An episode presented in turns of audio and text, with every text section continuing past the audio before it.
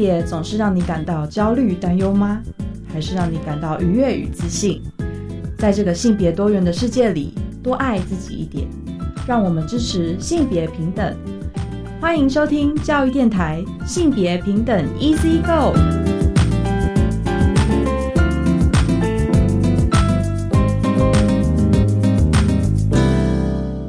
欢迎收听教育电台性别平等 Easy Go，我是玛丽。不知道大家这一拜过得好吗？接下来大概两周左右啊，就即将要放寒假了。那不知道老师或者是家长们会不会觉得有点担心？哇，接下来孩子又要抱着手机不放啊！不管是农历年期间，还是他们在寒假期间，可能都会一直盯着网络看。那当然，在网络上可能会有休闲娱乐啊，看看影片啊等等的。但是家长比较担心的，可能会是在网络上的交友，或者是跟不同人聊天，对吧？好，那这种亲密关系的探索，对于青少年来讲，当然是很重要的课题啦。所以接下来的性别大八卦呢，我们就准备了立新基金会他们之前开发的一个实境游戏哦，叫做八号探星所二点零。那他们在分享和带领孩子讨论的过程呢，也会跟大家在性别大八卦的时候呢，多多分享这些讨论的谈资啊。那今天的性别慢慢聊呢，我们其实想要聊的是一部动画作品哦，那它也有漫画。叫做我推的孩子，其实是去年非常非常热门的一部动画作品，有很多就是青少年或者是呃像我自己本身也有在看哦。那我在看的时候，我就发现里面有好多跟性别有关的议题哦，包含像是数位性别暴力啊，或者是有很多像是现在进行的网络霸凌，或者是很多性别刻板印象的一些切入点的讨论哦。那稍后呢，我们其实就邀请到了网络书店的专员静，哦，从这个漫画解析的角度来跟我们一起看一下这部我推的孩子里面有哪一些有趣的性别视角。那我也蛮鼓励，就是家长可以跟孩子一起看的哦。那我们稍后呢，再跟大家分享相关的内容。我们先进行性别大八卦，性别大八今天性别大八卦要跟大家分享的新闻哦，是关于立新基金会呢，他们之前推出的八号探心所二点零情感教育的一个实境游戏哦。那告诉大家说，爱情啊，其实也是需要练习的。那其实立新基金会会推出这个游戏呢，是因为他们之前呢有进入大学去进行性别平等的宣导。那有观察到，像这种网络世代的年轻社群啊，或者是呃青少年们哦，在经营亲密关系的时候呢，会出现一些新的现象。包含像是关系变化迅速而激烈哦。第二个部分呢，可能是亲密关系暴力的案例正在增加当中。那也因为他们的沟通非常依赖网络，所以其实像现实生活当中的沟通和相处，就有一点开始啊比较不擅长了。那也会让他们在现实生活当中的沟通啊，开始产生困惑或者是伤痕累累哦。那之所以会有这样子的一个特性，其实大家也可以回忆到。在千禧年出生后的这个年轻世代，因为他们都是数位原住民了嘛，所以其实，在沟通的状况下，还蛮大时间都是依赖网络的。哦，那也会因为疫情的关系，其实网络呃不自觉的就已经完全融入在这些青年孩子们的生活中。像大学生可能影响的层面很低，但如果他过去是在那个高中期间碰到这些事情的话，可能有很多时候是远端教学，然后跟朋友的互动呢也是在线上。那国中生、国小生可能就更严重了，就是会一直啊，生活跟网络已经密不可分了。那在其中呢，也会有很多跟情感因素有关的状况发生哦。比方说，可能会有暧昧的对象啊，或者喜欢的对象。那立信基金会呢，在服务中就有发现到，年轻朋友啊，对于关系的想象，可能很多都是从一些呃，就是小说啊、漫画或者偶像剧中学习的，过度强调了浪漫的元素，或者是一些暧昧啊、激烈的情感等等的。那另外还有一个问题，可能是会呈现很僵化的性别模板，所以这部分呢，其实就大量的影响到青少年在亲密关系的建立的时候，会有一些不一样的刻板印象的发生哦。那在沟通不良上面，其实也会有一些风险，比方说呢，沟通不良可能会导致亲密关系暴力的发生。根据福部统计，未满三十岁亲密关系暴力的被害人呐，逐年在增加当中。如果我们去比较二零一八和二零二二年之间的这样子求助的状况哦，就从百分之十七上升到百分之二十了。所以其实我们会发现，像这样青年的呃，就是亲密关系的受暴者啊，比例是一直一直在增加当中的。虽然现在在校园当中有情感教育的课程哦，那大学啊、国高中啊，可能也都会有一些，比如说交易性的社团哦。可是对于年轻世代的协助还是很有限的。所以立信基金会呢，就整合了他们呃过去位于亲密关系暴力服务的内容，还有对情感教育的一些设计哦，帮青年朋友呢推出了一个实境解谜的游戏，叫做八号探险所。模拟亲密关系当中可能会碰到的各种情境哦，希望大家可以去探索自己对于情感的需求和期待，并且学习可以跟另外一半沟通协调，才能打造一个适合彼此的亲密关系。那根据就是八号探险所二点零啊，他们其实有一些讨论哦，包含有一个关键词是亲密关系的民主化，所以他们可能会透过一些卡牌配合线上的关卡操作。然后体验者呢，就会变成所谓的探心员，我为情境当中的五对亲密关系伴侣去指点迷津哦。所以可能会出现一些，比如说伴侣之间冲突的状况。那在体验的那个玩家，可能他就会开始思考：那假使是我发生这件事情，我可能会怎么做？那进一步呢，就可以去让这些青年们哦，就是青少年们，可以去思考说，那一个比较平等或者是比较尊重彼此的亲密关系，可能是长成什么样子？亲密关系当中也是需要民主的讨论的哦。那在情感交流上呢，如果双方可以尊重彼此的界限，就可以在更平等的位置上去做互动。那立新基金会实际操作起来呢，有几个观察哦，包含第一个是女性学员更勇于对感情观发言哦。这其实我看到他们的讨论的时候，其实还蛮惊艳的，因为他们有发现呢，台湾过去的传统社会是偏向父权文化哦。所以好像是男性在感情中的主导权是比较高的，但其实近年来，因为我们性别平等教育的很积极的在推动嘛，所以有发现年轻的女性呢，也可以积极表达自己在感情中的需求了，而且在面对感情困境的时候，也有更多的呃，就是想要解决问题的动力啊。然后相较于男性成员可能会更投入，我觉得这是一个蛮不错的现象哦。那第二个部分呢，是在他们的实际游戏中啊，如果看见伙伴有困难的话。其实会发现，这些青少年们会彼此分享经验，彼此慰藉哦。那像这一种就是坦率交流自己的情感或者是自己的经验的方法，其实也是让他们学习沟通的很棒的一个状况哦。那他们还有另外一个发现，其实我觉得也是比较需要让大家彼此提醒的，就是面对冲突的时候呢，其实蛮容易让那些当事人放弃的哦。所以其实很多人会面对到，比方说冲突时间，好一方讲说，反正我就是不会改啦，或者是不要再亲了我了之类的，拒绝沟通的状况，很多人可能就会觉得啊，我好像没办法，我放弃了。所以这好像也是在告诉着我们，其实实际在感情当中，或者是情感互动当中。面对冲突的应应能力，也是我们在情感交易面向上需要多多培养的力量哦。对，听完这些八号探险所的使用分享，我其实觉得蛮期待有机会可以邀请立新的伙伴来实际分享一下这套牌卡操作的方式哦。让我们敬请期待一下吧。以上呢就是今天的性别大八卦，稍回来性别慢慢聊。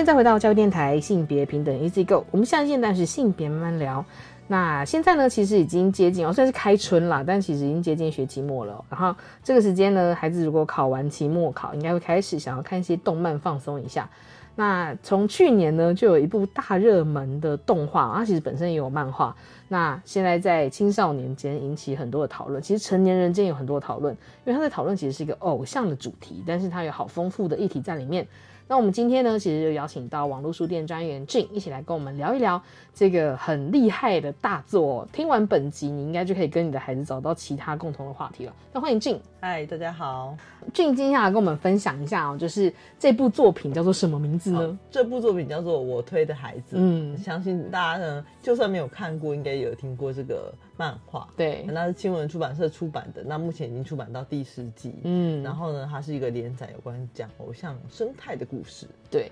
那其实它原本是出漫画嘛，但真的变成一个大热门的神作，这几年其实蛮多这种，就是呃动画。改编之后变得非常非常热门的，所以其实，在串流平台 Netflix 上面就有第一季已经出完了，嗯，然后就是把那个漫画作品，对，影像化了。对，那我们也想请俊跟我们一起分享一下，因为其实俊之前也来跟我们分享过一些漫画作品，然后有些有改编，有些没有，那里面其实都有蛮多性别议题的。那可以先大概跟我们介绍一下它的剧情吧。哎，我这边有个暴雷警示。没想到我们性别平等 Easy Go 也需要暴雷，也需要暴雷警示。对，就像一般就是那种 Podcaster 会跟大家讲说，接下来这个影视我们会尽量不要讲到太多的雷，可是有可能还是会提到一些关键的剧情。好，那如果你还没看过这部作品的话，希望今天这一集你可以先跳过，我们就是回去那个线上听上一集就好。那如果你看完了，我们就可以从。呃，我推的孩子这一部戏里面有哪一些很有趣的性平视角？今天来让大家聊一聊。那请俊先跟我们介绍一下大概的剧情架构吧。哦，好。其实这一部我们刚刚讲到他在讲偶像生态嘛，那其实这个我推的那个推啊，应该是在这个生态圈是讲说我推推推推支持的意思，或者是我应为了某个偶像应援的时候一个词这样子。嗯，其实如果单看这个书名的话，你可能会。会想说，啊，那是一个在讲述有关偶像的故事，也的确是这样。而且是不是从粉丝的视角在看这件事情？对，是我在推的嘛，这样子。然后，但是我推的孩子里面有一个剧情的翻转，就是，呃，他是很喜欢某个偶像，就是星野爱。嗯嗯。然后他很喜欢这个偶像呢。但是因为接近他，后面发生了一连串的故事，对，他居然转生成为了他的孩子，对，所以他就是我推的孩子，没错没错，呼应书名是这样，是不是前面就有一种非常奇幻的感觉，在讲一个这是个超现实的故事吗？这样，是，但其实它里面讲的事情呢，却是根据了一集一集的剧情去推演出关于这个呃演艺圈、偶像圈，嗯，或者是偶像跟粉丝之间嗯。的一些关联性的故事，这样子。那当他变成了这个偶像的孩子之后，他发生了什么样的事情？嗯哼，的变化，那主要是围绕在这个主角身上，跟这个偶像之间，他推的这个偶像之间的产生的强烈的联系，以及后面一连串的呃推理的故事，这样没错，讲的真的非常的保守，因为其实，在新闻出版社的那个 书面介绍一开始就讲到有一个大雷。那如果你是有观看 Netflix 的那个动画的话。我这边再暴雷警告一下，就是如果你还没看过，赶快先停止哈。就是我们先去收听前面的节目哈。那我这边要讲喽哈，就是他第一集其实，在影像里面就出现这个女主角，她其实非常非常受欢迎。嗯。可是，在那个男主角转世之后，其实后来这个所谓的偶像女偶像就发生了一个很严重的攻击事件，她被私生饭攻击。对，这个攻击事件其实还蛮值得一提的。嗯，因为。我们真的知道，即便是偶像光鲜亮丽的人生当中，其实还是会有很多暴露在大家面前的行踪。对，好，或者是说大家会对他有抱持着自己对他的一些想象，这样子。那这个当时就有呃私生饭跟踪，嗯，等于是有点是很迷恋他吧。对对对对。然后后来发现到这个偶像有有一件令他很讶异的事情，是他居然未婚生子。嗯，这样子，那他在他心中产生了很大的冲击。没错，而且他是十六岁的时候未婚生子。对，十六岁的时候未婚生子，所以这里面就让我再度很讶异的点是，哦，他他现在要讲一个未婚妈妈的故事吗？对，而且是一个未婚的少女，对，是未婚少女，而且她又同时有偶像的身份。那这边有提到第一个点，就是我那时候就想说，对，对于偶像来讲，你会觉得偶像。呃，是少女的偶像，她可以怀孕吗？嗯，我觉得这个点就很值得探讨。那里面呢，那个新野爱她就有说，为什么呃，我不能够同时是偶像又同时是妈妈呢？对对，这个点让我觉得，哎，的确是，其实没有人说这两个东西是必须一定要放弃的嘛。嗯，没错。所以当他决定产生这个想法，因为他希望有一个自己的下一代，然后可以在很比较好的环境下生长。长大，因为他其实从小这个这个偶像，其实他是本身是在孤儿院长大的，所以他其实不太理解所谓的爱是什么。嗯，所以他希望有一个自己的家人。那故事就是发展在他这个希望有自己的家人的状况下，他希望可以生下这个孩子。嗯结果没想到，因为这个秘密对某些粉丝来讲，认为是你在欺骗我的感情，这样子。对，但其实为什么会说是私生饭哦？那这个词，如果说收音机前面的听众朋友，可能比如说是老师或者爸爸妈妈，不确定知不知道这个词的意思。嗯，他其实在讲的是很想知道偶像私生活的资讯的这些粉丝，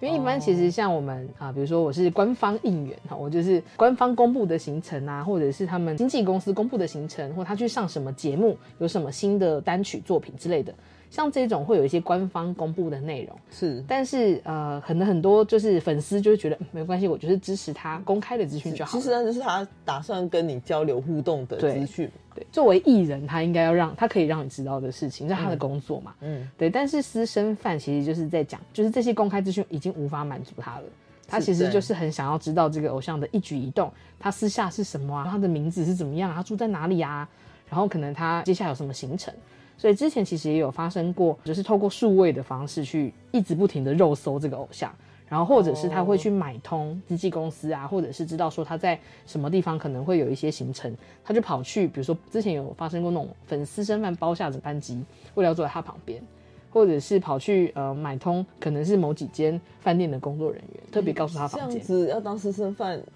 其实财力要财力要。很 对对。我我我觉得除了财力足够之外，也有一种很执着欸很很执着的心嗯。情。那其实你要去想象，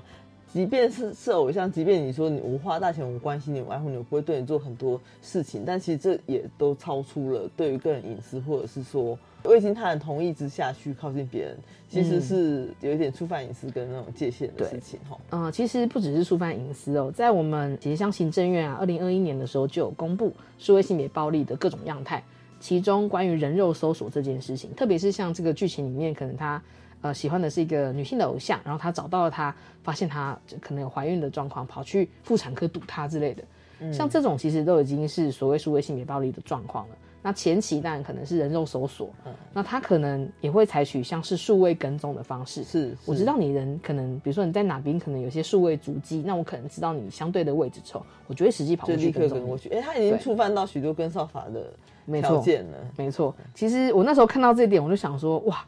这部戏原本我是就是没有很想看，因为我以为就是在讲偶像的哦，事情。是就是想说是一种什么青春热血，然后加上转身，好像感觉不是你对你会喜欢的话题。没错没错，想说，嗯，我们应该会介绍一些，就是像之前会介绍那种什么 BL 的或者什么的那一种，可能还跟性别的视角比较有或关系。是什么女性成长的故事。对对对对对，但是没想到，就是我是陪着那个家里面的小侄女一起收看的时候，就发现这部戏，首先如果是孩子要看的话，是真的非常需要大人跟他一起看。哦，我觉得因为会有可能会有很多需要解释哦没错没错，嗯因为光里面先不讲剧情设定的离奇，对，里面有很多东西，其实看的时候会心里面有一点，哎呦。会有点紧张，因为这没错都谈论的都是关于未成年的事情，比如说刚刚讲的未婚怀孕这件事情。嗯，对，哼，那究竟该不该把孩子生下来这件事情，嗯我觉得大大人们可能会有点紧张，但是他其实他他在讲述的概念没有那么的呃样板，对，嗯，不一定是要走上某个路线。没错对。那其实我们的性别平等教育法也是有规定哦，就如果说孩子在学校，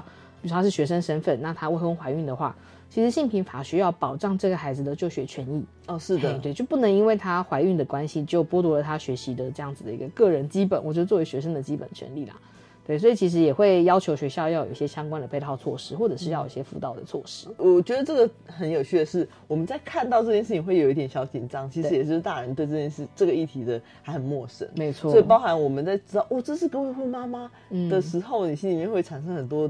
很后面负很负面的词汇，比如说啊为什么你要年纪轻轻的时候选择这条路等等是的。是是，对，可是其实很多事情它有一个脉络在。对。那相对于处于这个未婚妈妈的所有的权利都不应该是被剥夺的，比如说就学权，或者是说她今天就像里面的偶像，她选择要想要把孩子生下来，嗯。同时也想要继续成为偶像，对。这职业选择也不应该因为这件事情啊，是。受到受到说质疑，或是立刻就要断绝你的的的命脉。没错但大家对偶像的确会有一种既定成熟，觉得要是什么样的人设这种事情。啊。对，偶像这件事情其实就也是里面一个很大的关键，因为他的那个私生饭会攻击他，有一个很大的关键就是你欺骗了我。你作为偶像，你不是应该要像我心中想象的那个样子吗？我可能想象也是一个很很纯洁的，或者是很你不可能生小孩的吧？对，或者是啊不会欺骗粉丝的吧？这样子。哎，但是作为偶像，其实那个主角他有一直强调，他其实也在学着怎么样去跟别人互动，怎么样跟别人相处，或者是如果说作为偶像的工作是需要，比如粉丝给你很多的爱的话，他好像一直在学着怎么样去爱他的粉丝。虽然他在里面一直在用一个，嗯，可能就是一种谎言的感觉。哦，对，对，那我觉得这部分其实也蛮有趣的，在讨论到就是一个偶像他呈现出来的形象，特别是一个少女的偶像这件事情。嗯嗯，对啊。那俊在看那个漫画的过程当中，有没有针对他就是真的，比如说少女偶像这件事情，有什么样的观察呢？哦，我觉得少女偶像的一个点是我们大家在某个年龄层的时候，你会迷恋偶像嘛？嗯，好，那因为你会觉得某像偶像有一定呃的魅力在，对，跟他的美好的一面，嗯所以呢，我们常会说我们不想要太靠近那个偶像，其实就是害怕去去破坏那个美好的形象。嗯可是关于这个美好的形象，有时候是公司给他的，对，对。那像里面的偶像，他也是，尤其是少女偶像，他一定有具备大家要求的那些条件，对，那而且可能很多是刻板印象。就是符合刻就是刻板印象下所所定定的偶像，所以我们可能会觉得说，哎、我好像不应该喜欢这样子，因为那是假的。嗯，嗯，对，就是不是是塑造出来的这样。对，但是呢，这个主角他心也爱，他也说，呃，其实就是个谎言呐、嗯。嗯，就对他来讲，这些东西是他给予大家的，嗯。就是他有一个形象，他去扮演这个形象。嗯。即便是今天公司这样要求他，他不以为意，嗯。因为他觉得那那这是他可以做到的事情，他就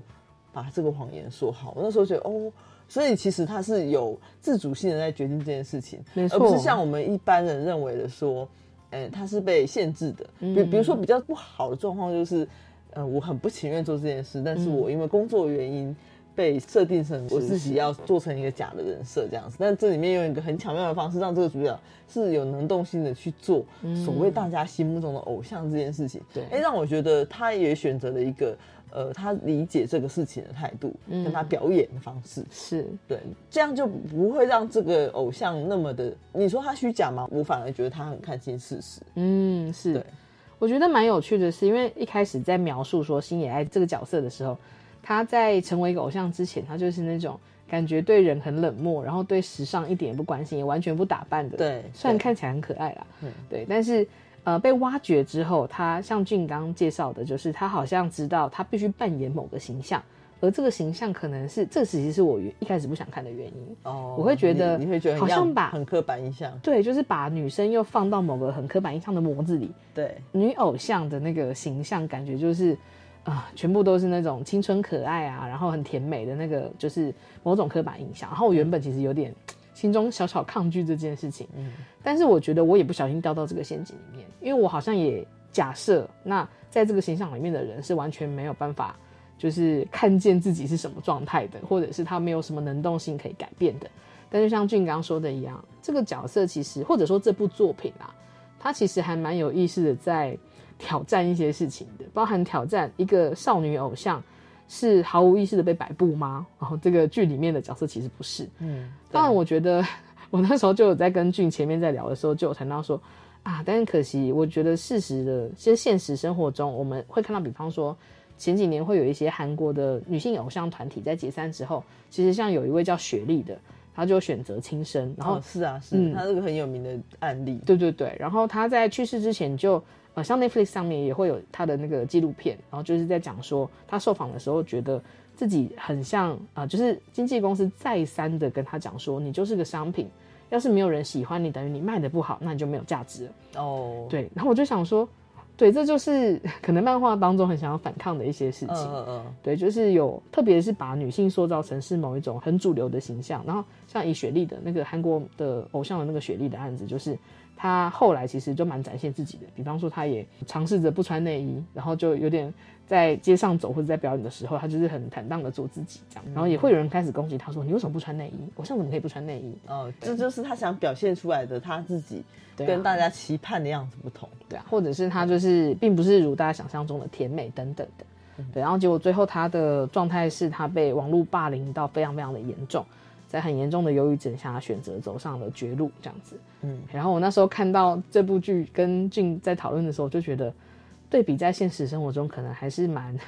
蛮令人感到，就是现实还有好多好多的挑战哦。但当然作品里面会有很多不同的解读啦。嗯嗯，那我们在下个段落呢，我们可以再来聊一下哦，就是我推的孩子里面，像刚刚就有提到好多不一样的性平的视角切入点，包含像未婚怀孕的议题啊，或者是像可能有私生饭、网络跟踪的这种议题。实际上在剧情里面后来推进到有一个很严重的网络霸凌的一个事件。那我们稍后呢再来聊这个主题哦，我们先休息一下。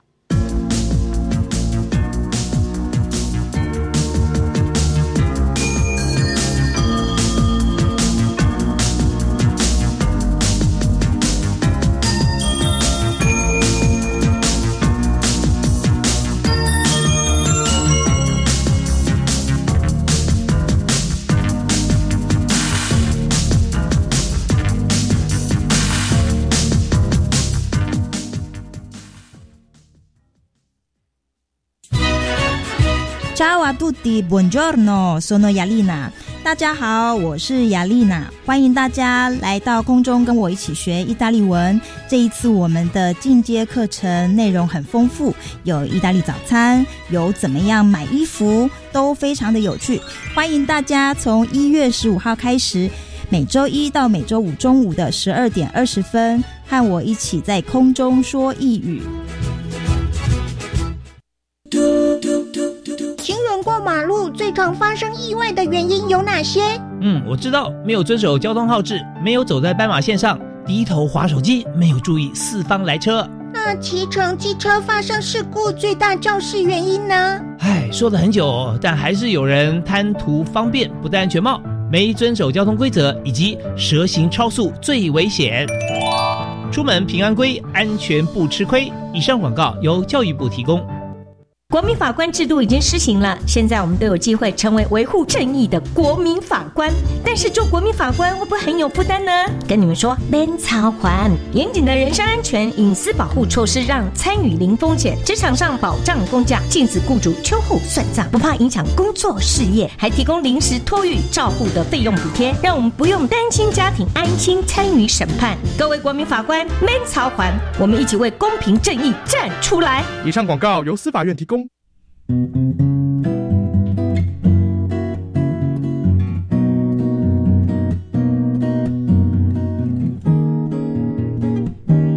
是苏密苏米恩，你现在收听的是教育电台。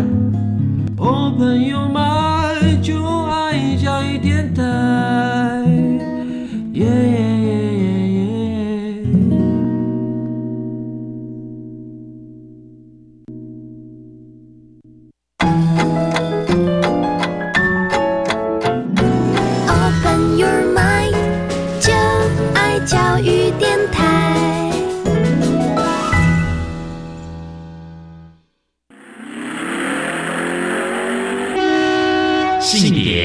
慢慢聊，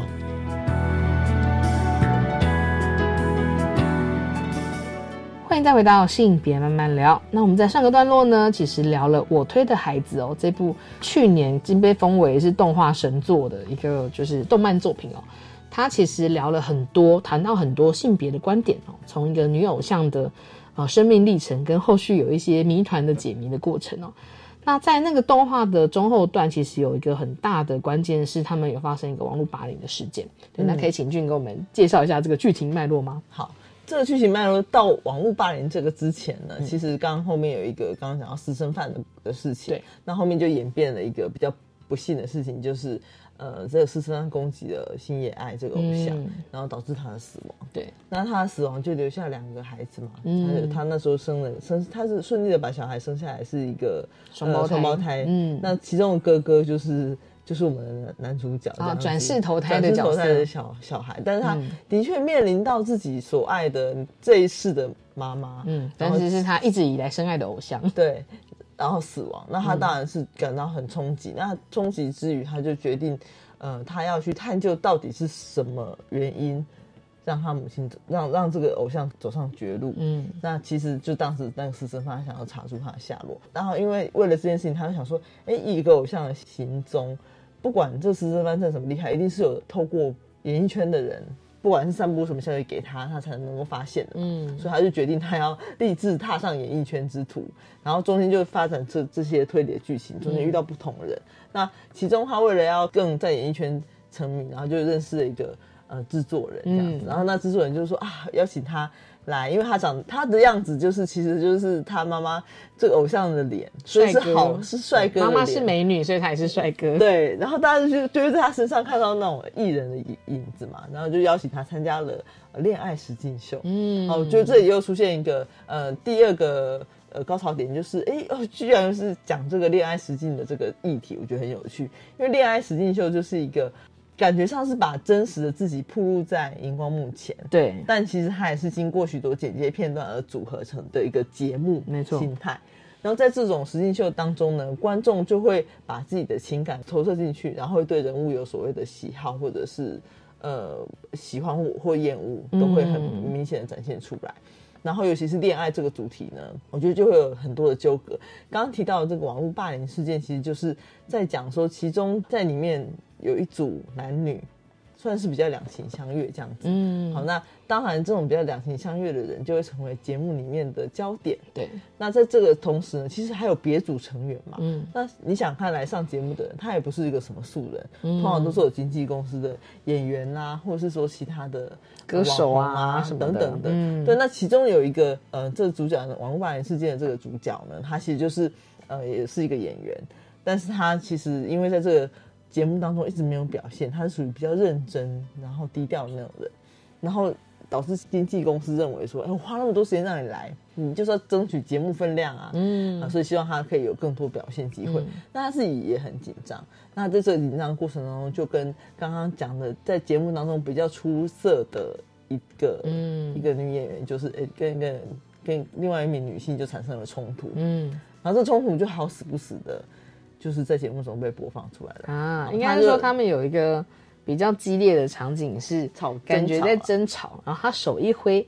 然后不小心就让那个，因为他们有做那个彩绘指甲，然后有一些小钻什么的，然后就一挥就挥到另外一个女性出演者，她的脸就受伤了，然后那个节目刚好就把这一段剪出来了，直接播放出来。哎，你在看到这一段的时候，你有没有觉得？呃，有一种很贴近现实的感觉。没错，就是这部剧演到这边呢，我那时候一看到我就想说，哎，恋爱，因为虽然他们是用那个青少年演员，然后去出演，但其实恋爱实境秀这几年在台湾啊、日本啊、韩国啊，我们都应该说台湾会看日本或韩国拍的恋爱实境秀。对。然后日本刚好在前两年就就是二零二零年的时候就出现了一个很严重的恋爱实境秀发生的冲突事件，嗯，也是啊，就是其中有一个女性出演者跟其他的那个就是角色发生的事件，哎，而且他们也是产生争吵，对不对？产生争吵，但是并不是恋爱的元素啦，就是他们是共同生活在那个那个呃实境秀叫做双层公寓，之前呃或许有些听众知道这个事件哦，那里面。呃，在二零二零年的时候发生了一个出演者自杀的事件，然后后来这个戏就应该说这个实境秀就停播了。嗯，对，然后他也是就是呃有很多人在讨论说，为什么节目要特别做恶意剪，然后把那个片段，比如说冲突的片段，或者是有个最引发人家讨论的，就是那个我刚说的那个实境秀啊，实际上发生的双层公寓，那个女生参与者有去挥另外一个男生的参与者，把帽子拍掉这样子。哦。那当然，呃，像是刚刚俊说的那个动漫里面的角色，他设定就是两个人谈恋爱的时候，感觉在争夺关注，然后两个人吵起来。但其实像双层公寓里面，他们当然也是依靠着那一种，就是角色之间的暧昧，然后博得大家的，就是观众的喜欢嘛，或者是好奇，因为他们是住在同一个空间。所以其实后来就发生一个状况是，像去世的那一位木村华，他本身是个摔跤选手，很年轻。他去世的时候其实才二十二岁而已，所以其实也是非常年轻。然后摔跤选手，因为他都有自己的，就是出场时候比较看板的那一种摔跤服装，都很贵。因为他在拍摄期间，他还是会去做摔跤的比赛嘛，所以他就会把他的衣服洗洗之后，就放在那个洗衣机里，忘记拿出来了。那后面有个就是男性的室友，就不知道他的东西正在洗嘛。所以就洗了衣服之后还按了烘干，然后他的衣服就被缩洗到缩水了，就是等于是整件坏掉不能用。嗯，然后呃，对于摔跤选手而言，其实衣服超级重要的，因为等于你穿着重要的服装，或者是你穿着那种很有指标性的服装出现，大家就知道是你嘛。对，所以那个衣服对于就是木村花而言其实超级重要，然后被洗坏了，然后他就觉得很愤怒。那后来就是出现了冲突场面的时候，他就把那个。呃，对方的帽子灰掉了，这样子。OK OK，他就是这一幕，让他开始出现非常非常严重的网络霸凌，然后就跟那个漫画里面讲到的事情是一样。是是是，对对对。嗯，我觉得应该是说，在漫画里面呢，他有交代一个视角，是让我们知道说，嗯，因为经纪公司的压力，然后导致于那个我们刚刚。提到那个演员，对。他呃，因为希望可以有更多的背负他人的期望，因为对他来讲，他的工作其实后面代表了很多人的工作，对。对，那所以他才去呃挥了那个嗯。那个另外一个出演者一巴掌，但是那个那个那个造成伤害是因为他的那个彩绘指甲去刮他的脸，对，然后后来他在做这个动作的同时，其实被他呼巴掌的那个女性是没有表达任何的。他其实后来有说没有关系，甚至有互彼此互相和解跟安慰这样对子。，但是完全在节目中不会有这一段嘛，所以大部分的观众在动画里面的观众没有看到这一幕，对。只有在我们的视角上帝看到视角的。上帝视角的我们看到的跟女主角体验到的事情是一样的，对，所以那个时候你才会理解到说，哎，没有啊，我即便你想帮他说话，嗯。你也可以体会到那种。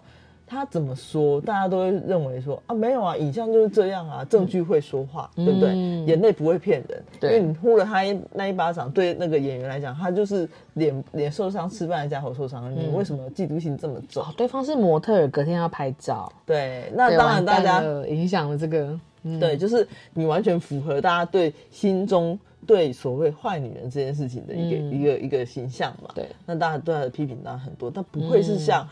因为断章取义的画面让整个网络事件霸凌的事件会更加的严重。没错。然后呢，它里面有有一个很有趣的事情是，其实现在的现在的时代真的是这样，霸凌的人不见得是你的身边的同学，嗯，那呃，除了你身边的同学之外，跟你工作环境，甚至网络上不认识你的人，也可以就着那个画面去揣想很多状况。对，好，或甚或是之前跟你没有什么交集的人，可能也会说，哦，我觉得他就是这样的人。嗯。一句话出来，没有人去，没有办法去考察任何事情，没错。就可以成为所谓的网络霸凌。没错。那剧中的这个主角因此非常的受伤，因为他原本压力就已经很大了，嗯。再加上别人都一直不断的跟他说你做的很不好，嗯，所以他在剧他在那个呃他在动漫里面，他也是意图就是要结束自结束自己的嗯。生命，是是是，对。对，我觉得看到这边，因为其实后来就有很多的，就是动漫影评，就完全是在讲我们刚刚说的，就是双层公寓这件事情。应该说嗯，嗯，作者其实就是想要，可能就是想要影射这件事情，不是说影射啦，想要连接到这件事情去讨论。那这种，比方说实境秀这件事情，它代表的是几呃有多大程度的真实，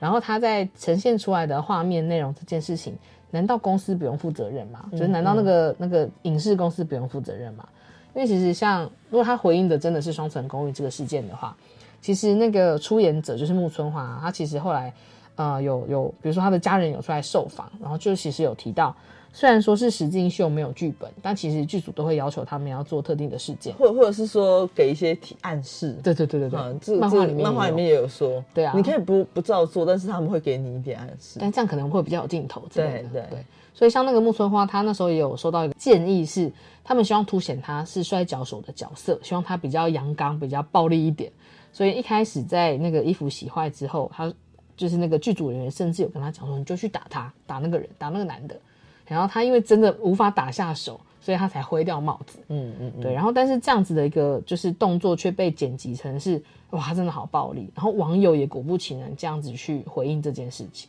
对，然后啊、呃整个网络上的舆论烧得非常的热烈，所以最后木村花其实是选择也是结束自己的生命。嗯，然后我那时候看到，我会觉得这个非常的恐怖哎、其实会连接到网络霸凌，然后不只是在动漫作品或者是一个名人发生的事件，其实可以想象到的是，在这最近这几年间，我们在校园发生的网络霸凌事件也是相当的严重。没错，嗯嗯，我在看这个动画的时候，我也是一直想到那个实境秀，但是啊因为我心中的想法都是这样子，因为我觉得漫画世界里面呢，它凸显真实。对，那当然有时候你会发现到真实的人生其实比漫画当中更加艰辛。嗯然后漫画因为后面动画的情境是，呃，主角因为觉得很受不了那个网络上对他的各种谩骂，嗯那他即便知道他不要去看，不要去想就好了，可是怎么有办法？嗯哼那那些话就一直出现在他的脑海当中。嗯哦那他在描述这个情境的时候，我觉得我还蛮能感同身受的。嗯我相信很多处在这个情境下的人，也都是这样的无能为力。当别人告诉你说你你就不要管他就好了啊，嗯这句话讲起来这么的轻松，可是，在某些人的状况下，他可以的确不不看不听，但每个人的承受都不一样。没错。然后为什么大家总是要去责怪那个被霸凌的人没有能力去处理问题呢？嗯怎么不是去责怪那个丢石头的人？对，我觉得这也是在处理霸凌事件的时候一个很不能忘记的点，因为很多时候大家就会觉得，那你你去澄清啊，或者是那没有发生的事情，怎么会有这个谣言？应该是你也做了什么吧？哦，很多人会有这个先入为主的概对，念。所以我觉得中文很有趣，大家都说事情不会空穴来风，嗯但我总觉得这空穴来风应该是说每个空穴来风的事情，是不是其其来有自呢？嗯，或是说真的就是空穴来风，也是有可能，对啊对，或是它是部分真实，对，断章取义。没错。对我觉得现在网络的文化比较像是有很多人在旁边拿着强力吹风扇，路人 正在等着这个东西可以吹起来，这个东西可以吹起让它来来。延上这样子。对啊，我觉得其实蛮蛮辛苦的、哦。好，那我们在下个段落呢，可以再来聊一下。其实我觉得对网络霸凌呃这个部分，这个环节，因为它是在中后段最大的一个呃冲突点。那当然，剧里面的主角或者是书里面的主角，其实是有一些就是因应之道的。那连接到现实的呃实境当中，应该说现实的状况当中，我们在学校可以为孩子做点什么呢？那我们稍后再聊，先休息一下。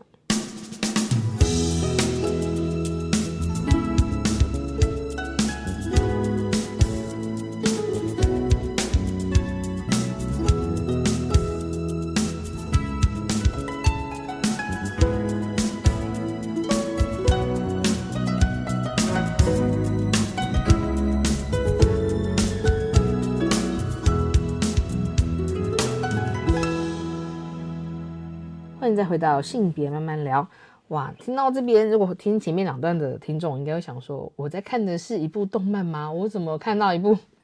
非常严肃的性平事件讨论的重点？这其实其实我觉得很有趣的是，哎，我在看的时候就觉得，你只要议题呢讲的有趣，嗯，它就不会是沉重无聊的东西。哦，真的耶。其实，在看漫画的时候，我完全不觉得我在看议题，嗯。但是我们今天当然比较用严肃的角度去思考这件事情的时候，可以把它呃进一步深入的探讨。但是他在讲的时候，其实其实好的故事就是让你自己去思考，他也不告诉你这这这整件事情。不是用要如何去是非对错的东西去讲，没错，对，但是他的确让我们去思考的地方。刚刚在讲到他被霸凌的这个关头，到最后那个女生真的很受不了，然后她就走到天桥上，在台风晚上，嗯，然后走到天桥上就准备可能就想准备轻生这样子，那他盘旋在他脑海当中的都是一些嗯批评他的网络上的话，嗯，就算是。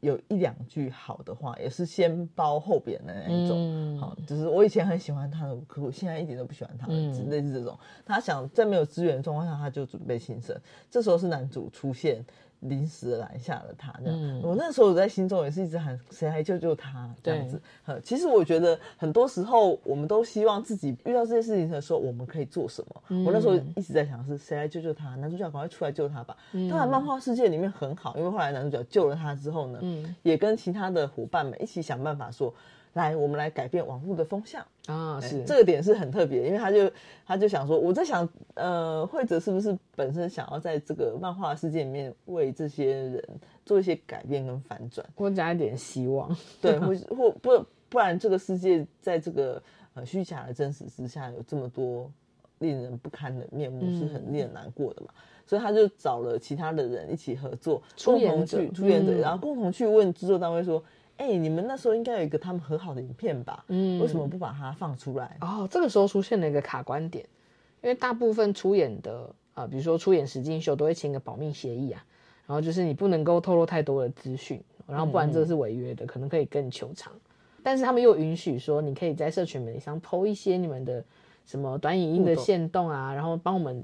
先做宣传。对，然后刚好就卡在这个，其实可以剖吧，但是剖的内容是什么呢？那不管，他们就决定先斩后奏。然后刚刚俊提到了这一点，男主角甚至还有用了一点威胁的语气去找那个导演说：“啊，就是你们要给我这个影片哦，不然其实你们你拍摄的是未成年人吧？”对啊，然后你要保护他难道你不用负责吗？哈，它里面讲一个很很有趣的一段对话，就是他们那个导演说：“哦，你在做这件事情的时候，你就知道这这个拍摄是有风险的。”嗯，好，就是有一点讲讲的像责任要自己负啊，对，这是工作哈，而且也没什么事啊，这样子类似这样的事情没有发生到最惨的那一步嘛。但是他就问他，他就说：“哎，导演你几岁？”导演说：“我三十五岁。”嗯，然后那个主角就说：“你知道他们才十六十七岁，嗯，呃，成年人不应该保护。”孩子嘛，我那个时候就在想说，对耶，嗯，其实你这么大的一个作业系统，对，这么大的一个制作产业，好了，其实有很多很专业的人士，嗯，你们可以对很多事情做出防范的方法，嗯，或者是怎么样避免一些伤害发生，嗯所以他他大可以说，嗯，我我不想要让这个片段出去，他就是不给，嗯，对，所以所以，但是的确，你面对这一群人来说，你还是有你应该要负的责任。以及这句话让我在想说，对，如果我今天遇到了这样子的霸凌事件的时候，究竟我可以为孩子们做些什么？这也是我心中一直在想，说我究竟能在我的角色当中，能够为所谓是这个有可能发生霸凌的人做点什么呢？嗯，没错。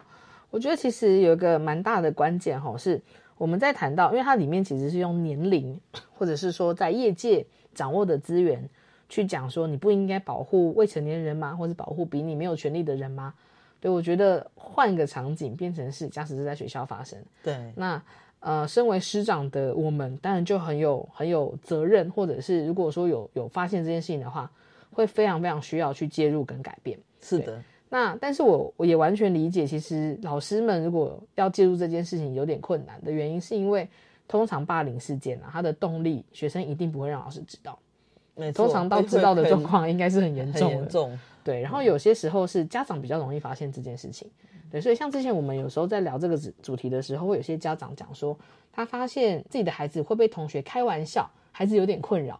对，但我觉得孩子跟你讲他被开玩笑的时候，其实可能事件是这个程度，比如说是五分，但其实有可能是八分、是九分，孩子可能会跟你讲的轻微一点。对，但是如果家长比较有敏感度，都会意识到说，哎，好像不太对劲。所以，我之前其实去讲座的时候，就也会有家长问，他说他的女儿被同学拍了有点丑的照片，因为我们那时候在讲数位性别暴力，他就说这算是未经同意去制作拍摄了私密的影像嘛？以现在的定义来说啊，私密影像它比较像是在讲可能跟性有关的，或者跟裸露有关的，呃，这样子的影像。如果说是做很丑的表情，或者是呃，睡觉的姿势被拍到这件事，睡觉姿势可能还要看一下状况，对，要看还是在什么样的场，或是他的衣服有没有掀起来之类的。对，但如果说是呃班上忽然做了一个很丑的表情，然后被转贴，孩子的确有可能会因为这样被嘲笑，但他的确就不一定可以被构成是未经授权去制作了私密影像这件事情。嗯，是，所以家长那时候就是会有一点，那我该怎么办？他就是会一直被拍照、被开玩笑，那如果这被传出去。同学一样会继续笑他，那我们到底该怎么做？就是该怎么回应？所以其实我那时候跟家长讲的是，因为他一直在担心说他该怎么样教他的孩子去反抗，然后我第一时间是有一点，我觉得那个那个妈妈超级焦虑，跟孩子一样感到很焦虑，我其实就觉得有点心疼啦，因为我觉得反抗的责任不应该落在所谓就是被欺负的那个同学身上。嗯嗯嗯。虽然可能大家都会觉得你勇敢一点，可能就可以反抗他，但是如果说周遭的同学有看到这件事情的时候，只要有个人，或者只要有几个人出来讲说：“哎，这样好像不太好，或者是哈，不要再开这种玩笑了，很无聊之类的。”有人打断这件事情，那个霸凌会产生的那种嘲笑的权力位置的那种。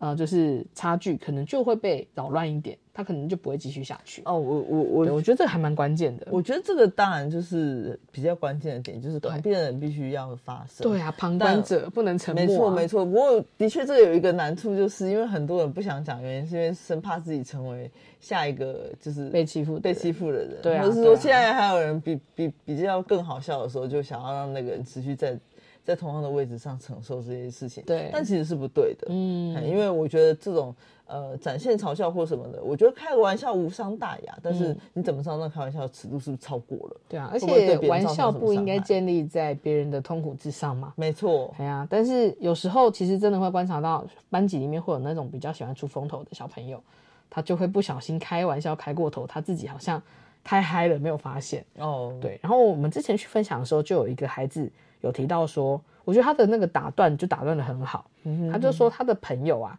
呃，是一个很喜欢，就是班上有点像孩子王的角色。他其实大概才国二而已，嗯，就是比较外放。对对对，他是那个外放的人的好朋友。OK，但这个同学很常被老师骂的原因，是因为他很常开同学玩笑，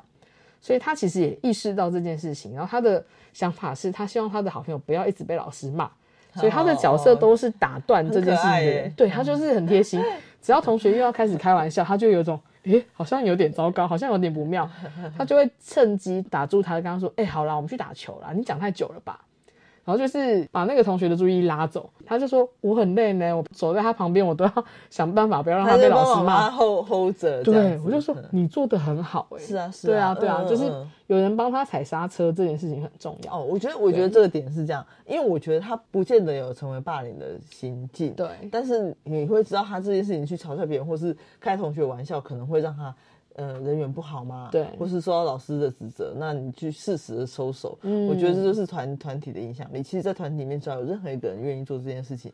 状况就会有点改变。对，就像是漫画里面是男主角挺身而出，其他的人有点像一呼百应哦。对啊，我也真的很希望在现实生活当中可以有这样子的勇敢的角色，但如果真的没有办法那么勇敢，也可以传个讯息问一下当事人说：“哎、你还好吗？”我其实觉得他这样不太好，但是我也会有点怕怕，所以我没办法直接跟他说。就算是这样子，我觉得当事人知道不是所有的人都站在是啊是啊，嘲笑他的人那边，也会很有安嗯慰。我我在看动画的时候，我也是想说，因为到时候压垮那个主角的一稻草，是因为他回想起那些留言里面，没有任何一个是挺他的留言。对啊，而且这些人都不认识他哎、重点是这些人不认识他，那他在学校里面本来就会比较忙碌对嘛，所以跟同学其实没有那么多连接。嗯那他在校园生活当中就得不到这些相对的支援。对，嗯，但是他们其实跟他一起出演的人都知道他不是这样的，他工作伙伴也都知道。没错呃可是势单力薄的状况下，他就觉得自己很孤单。所以我觉得成为那个，就算只是传个讯息，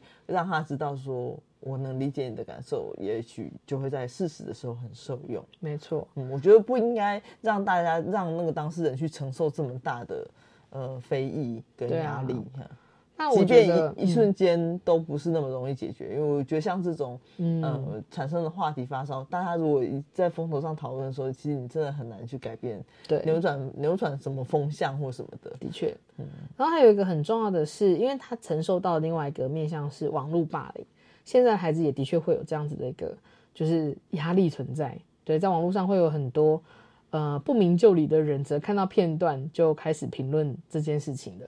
对，所以这边其实也可以跟大家分享，我们之前有跟一个亲职作家聊过天哈，他就跟我们讨论说要怎么样跟孩子讲，就是有什么啊、比如说筛选的策略吗？或者是你在贴文的时候有什么评估的策略吗？那时候那个作家是樊红华哈，他其实就介绍了一个我觉得蛮简单的，但却很关键的做法。他就说，只要跟孩子讲那个评论标准、评断的标准，大概就是这句话，你如果当面看到这个人不会跟他说出口的话，那网络上就不要打出来。哦，我觉得这很重要。对因为当着一个人的面，你至少知道什么叫礼貌吧？对，或者是哎讲出来有点尴尬，对啊那你可能不会讲。是啊，这就是判断标准，不要因为网络上没有人看见你是谁，就把这个东西讲出来或者是打出来。我觉得那个杀伤力，一其实网络上的文字的杀伤力，在这几年我们都知道，跟真实的生活中比起来是一样重的。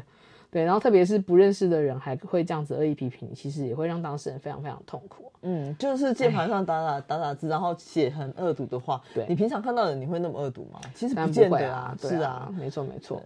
对啊，所以其实这部漫画到现在还没有结束啦，然后、啊是应该说漫画演到更多了，对，但我们在此就先不爆雷了，因为呃，随着那个动画版的那个释出，有蛮多人会开始讨论不同的剧情啊。那接下来呢，假使有其他的剧情是跟 性别议题有关的话，我们可以再请俊来跟我们继续聊一聊这个主题哦。那也跟大家推荐啦，我觉得这部戏呢，呃，是最近这一两年间孩子很喜欢，但是我觉得蛮需要家长陪同一起观看的。哦。对啊那听完今天面讨论一些议题。对对对，以及可能有一些比较强烈的画面，哦会需要家长陪同跟孩子一起看。对，那希望听完今天这一集节目之后，可以跟孩子展开话题啊，寒假的时候就有谈资了哈。那我们今天谢谢俊来跟我们一起聊我推的孩子，谢谢俊，谢谢。那也谢谢大家收听我们今天节目喽，拜拜。